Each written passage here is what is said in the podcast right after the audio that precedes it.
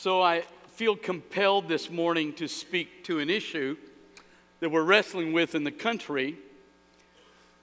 Matter of fact, when we looked at the beginning of Ephesians chapter 2, it made the statement that the culture drives decisions of the culture and that that culture laughed at i'm sure in every educational institution in america but what the bible would teach is that culture is controlled by satan he directs that the bible says he's a murderer and a liar and that's now beginning to be the direction we're going so i'm going to speak today uh, to the sanctity of life. I know we have kids in here, so I'm going to be very careful, very cautious.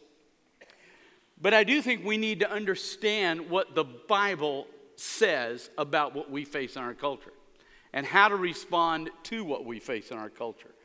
I don't want us ever, as a church, to base what we believe on what a culture directs us to, and that's what I'm hearing. So I want us to walk through real carefully today, real quickly, what the Bible says. So we're going to start in Genesis chapter 1. Now, here's what the Bible says. And if you have your Bibles, I want you to keep them open, walk with me. We're going to go to a couple of other scriptures, but here's what it says. In 126, then God said, Let's make man in our image after our likeness. They'll have dominion over the fish of the sea, the birds of the air, the livestock, over all the earth, and over every creeping thing. So, God created man in his own image. In the image of God, He created him, male and female, He created them. People are in God's image. Nothing else on this planet is. We are.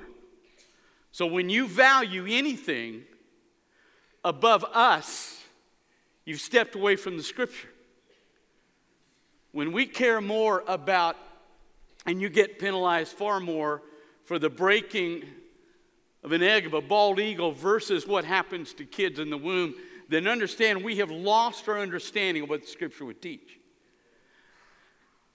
Animals don't really converse, and you can get them to mimic sign language, but they don't sit in the field and converse.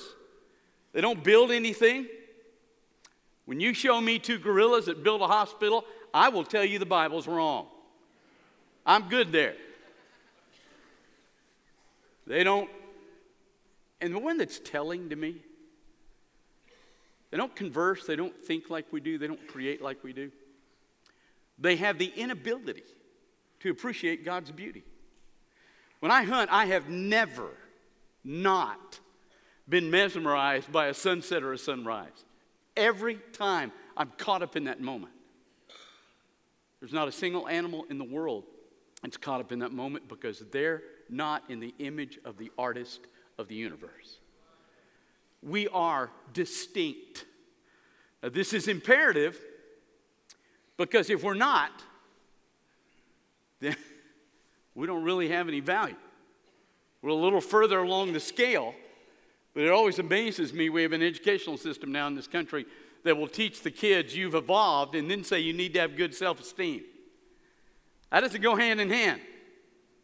Because if you evolve, you're not in the image of anything except what you evolved from. But we are the image of the creator of the universe. That is a distinction. Every child in the womb is. Now, go with me to the book of Psalm 139, and I want you to listen to what the scripture says. It's interesting how he plays this out. We're going to read this and then we're going to go straight to Jeremiah 1. And I want to juxtapose these, these two passages. Here it says in verse 13, Psalm 139 For you formed my inward parts, you knitted me together in my mother's womb. I praise you, for I am fearfully and wonderfully made. Wonderful are your works, my soul knows it very well. My frame was not hidden from you when I was being made in secret, intricately woven in the depths of the earth. Your eyes saw my unformed substance. In your book were written, every one of them, the days that were formed for me, when as yet there was none of them. How precious to me are your thoughts, O God, how vast is the sum of them. If I would count them, They are more than the sand. I awake and I'm still with you. He tells you three things. In the womb, God did the knitting. Number two, that He knitted you, and when you come out, you've got a set time span for your life. And thirdly, He says there's not a day in that time span, no matter how you're knitted in the womb, that His thoughts are not directed toward you. David says they're more than the sand in the seashore. Now, he's very precise about that. Now, go to Jeremiah chapter 1, beginning in verse 4.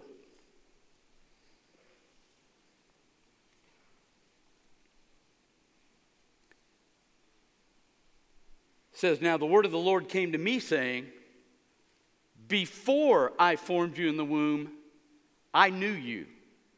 Before you were born, I consecrated you, I appointed you a prophet to the nations. Now, if you put all that together, every child in every womb has a purpose before insertion in that womb from God. God knits that child together. He has a set number of days because he's got a purpose for that child. There is no child in any womb that God has not had an eternal purpose and a forming of for that purpose and a set number of days for that purpose to be lived out. And therefore, I have no right to step into a womb and terminate a life. I don't have the right to that because He's the one orchestrating that. I never have a right. That's why the Bible says taking life, except in the case of a police officer or protecting us, is absolutely wrong. That includes people in a nursing home. From birth to then, there is no taking of life that is legitimate in the eyes of the creator of the universe. That's it. Now, understand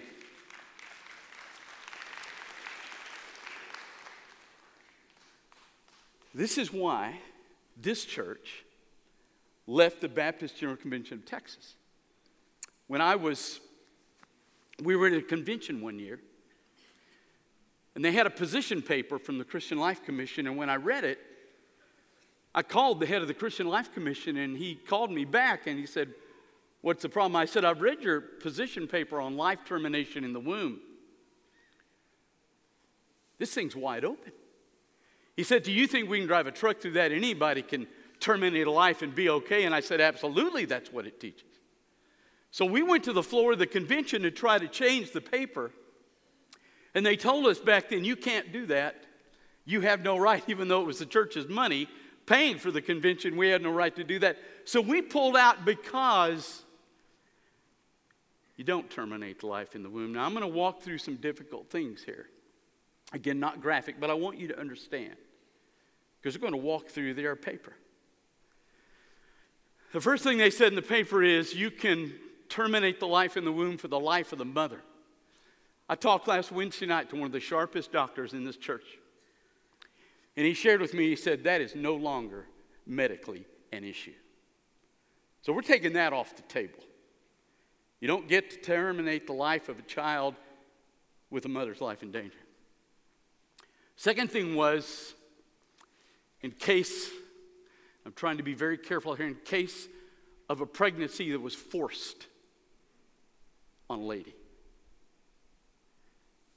I used to think that that was legit until I was here probably three or four years, and I'm not sharing anything confidential. This young man shared it every church he's been at. But remember one night I get a call from a lady in Midland named Barbara, and she said, Listen, I need to talk to you about James. He is struggling because his dad won't spend any time with him. What should I tell him? I said, Barb, I don't, I don't even understand what you're talking about. What are you, what are you talking about? She said, You didn't know. I said, Apparently, I, what? She said, James was a product of a forced pregnancy in my life. And his, the guy he thinks is his dad isn't. He married me to cover up the pregnancy. And that's why it is when he's spending time with you. James was a pastor in San Antonio because apparently Jeremiah 1 is true regardless of how the pregnancy occurs. So I can't terminate the life for that. Third reason was given, I hate this phrase. I hate it. But it's the term used today. And it was fetal deformity. I hate that phrase. Number one, it meant my son would have had life terminated because he had four surgeries as a little guy. And he would have fit into that category. There's a particular syndrome that fits inside that category.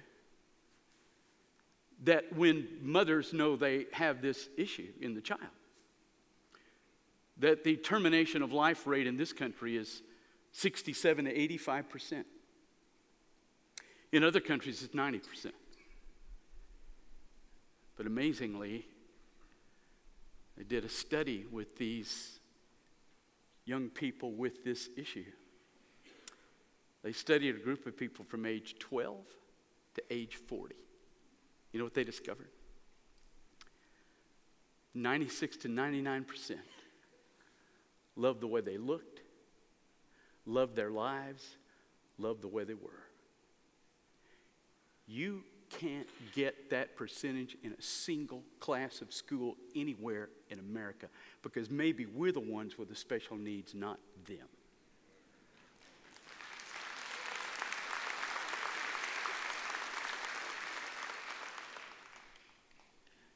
You know, it's interesting to me. I have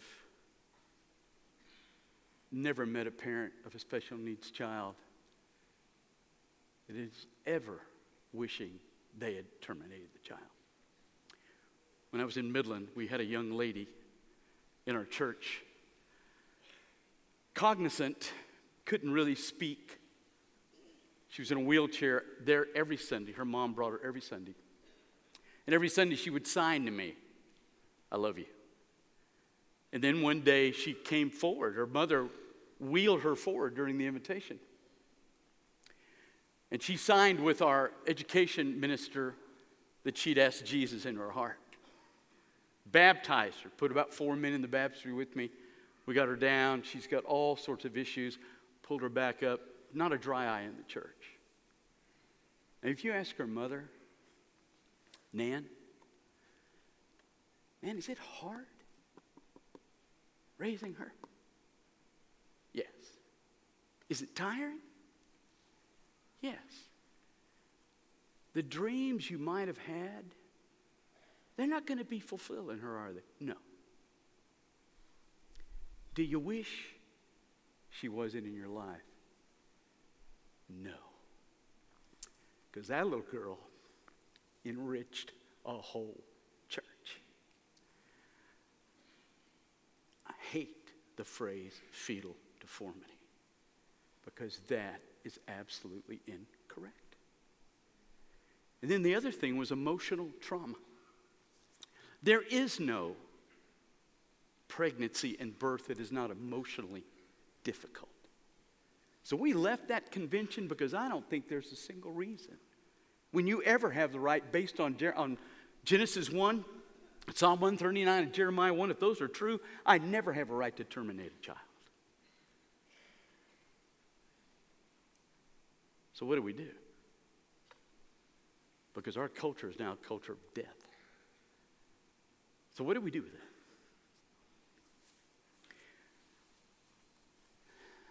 Number one, you vote. You need to be voting anyway. We're the only one of the few countries in the world we pick our leaders. You vote, and you don't ever vote. It's not pro choice, it's pro death. You always vote pro life.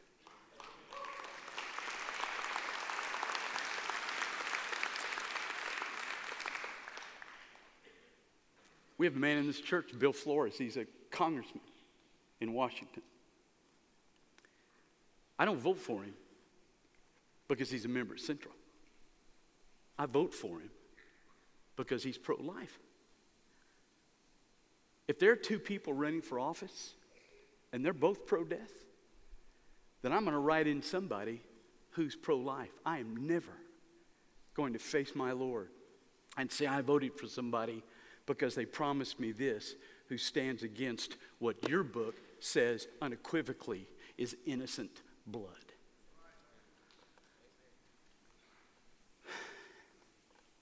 Number two, ladies, it's going to fall on you. We don't carry a child, but you do, and so this is going to fall on you. Even if our Supreme Court declares it okay, and even if our Congress declares it okay, you're not being forced to.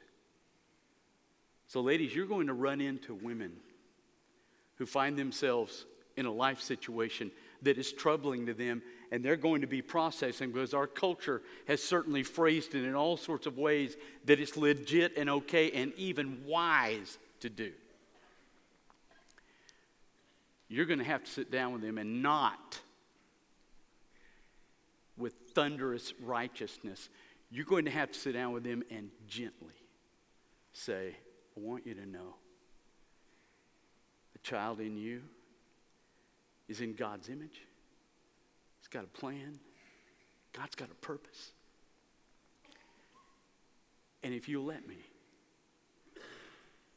we'll pay for the birth and we'll find parents for you. Now, we have an organization in town that'll do that, but, but if, if it actually will become too taxing for them, I'll find in this church, I'll find the money and I'll find the birth parents. We must never let a lost world terminate a child when we have the chance to lovingly say to them, there's another option, and at Central, we'll provide for it.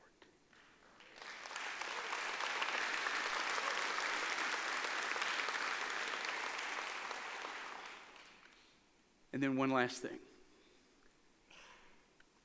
That's this table.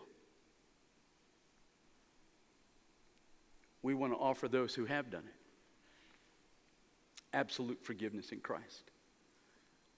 I remember in Midland, a lady came in to see me. Sat down in my office, just began to weep. Married, two or three children. Just had her third child, and she finished crying. She looked at me and she said, I, I terminated a life. And I was thinking, must have been fairly recent, but it had been 30 years earlier at the age of 16. 46, still wounded, still beaten up by what she had done. Strong believer.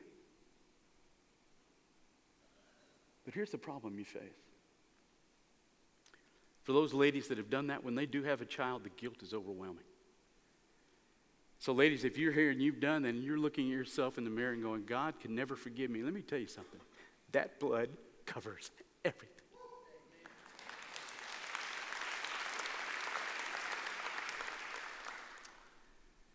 And I love the Greek word for forgiveness. It's actually the same Greek word used in John 4 when it says, the lady got so excited, she forgot her water pot. He forgets it. Now, there's the problem. If you decide to come forward today and you want Jesus Christ to forgive you, and you walk out of this room, there's still three beings you're going to face. Even if you walk away from here forgiven, there's still three beings. Number one, you're going to have to look in the mirror, and the problem is the blood of Jesus, he forgets it, but you're never going to forget what you did. And, and, and you have a second being, the enemy, who's going to jump all over you about how bad you are because you terminated life. You listen to me.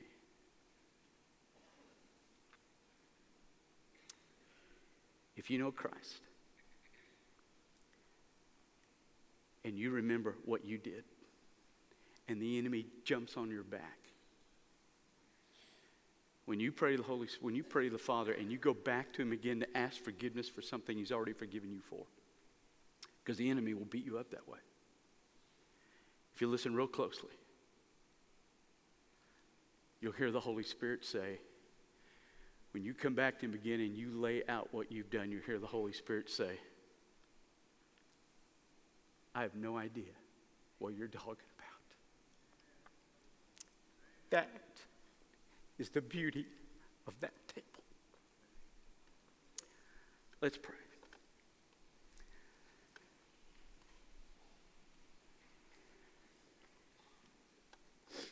Father, we live in a culture that does not know you and does not understand. And the enemy is being overt today. Father, let us make sure we honor you, we stand for you, we vote correctly, we speak correctly with love and compassion and clarity.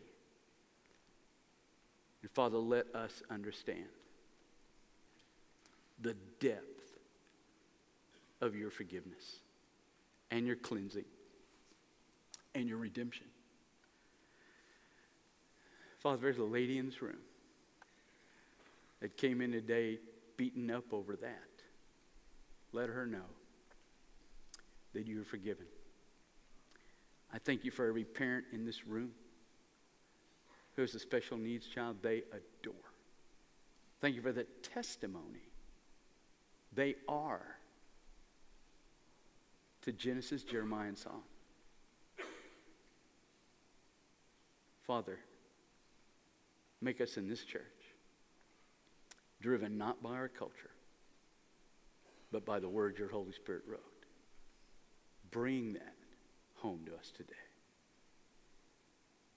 In the name of Jesus, who sets us free with you, we ask that. With your heads bowed and your eyes closed. You never met Jesus? You got some things in your life you wish you could be forgiven for? That's the beauty of what we're going to do in a moment. We remember our forgiveness. God's calling you to be a part of this fellowship as He speaks to your heart this morning. You come.